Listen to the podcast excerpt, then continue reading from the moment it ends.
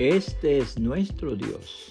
Nuestro Dios es un Dios eterno que siempre guiará nuestra vida. Salmos 48, 14, traducción del lenguaje actual. La falta de un guía. Algo curioso pasó un día en el aeropuerto central de Roma. Alguien se introdujo en una pequeña avioneta y prendió el motor.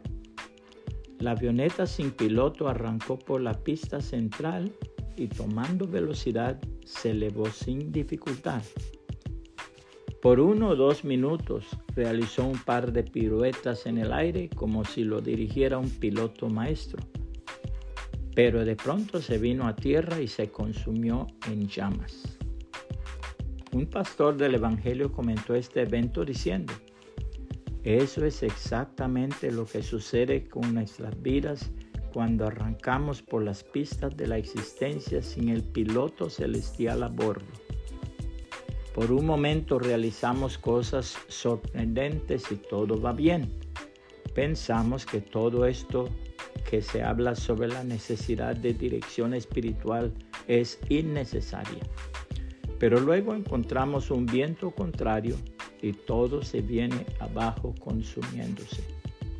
La hermosísima palabra de Dios declara, querido jovencito, grábate bien mis enseñanzas, memoriza mis mandamientos, así te irás siempre bien por el resto de tu vida. Ama siempre a Dios y sé sincero con tus amigos. Así estarás bien con Dios y con tus semejantes. Pon toda tu confianza en Dios y no en lo mucho que sabes. Toma en cuenta a Dios en todas tus acciones y Él te ayudará en todo. No te creas muy sabio. Obedece a Dios y aléjate del mal.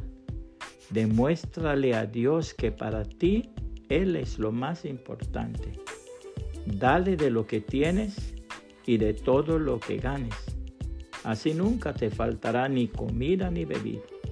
Querido jovencito, no rechaces la instrucción de Dios ni te enojes cuando te reprenda, porque Dios corrige a quienes ama como corrige un padre a sus hijos. Dios bendice al joven que actúa con sabiduría y que saca de ella más provecho que del oro y la plata. La sabiduría y el conocimiento valen más que las piedras preciosas, ni los tesoros más valiosos se les puede comparar. Proverbios 3, 1 al 7, 9 al 15, traducción del lenguaje lectual puede compartir esta reflexión y que el Señor Jesucristo le bendiga y le guarde.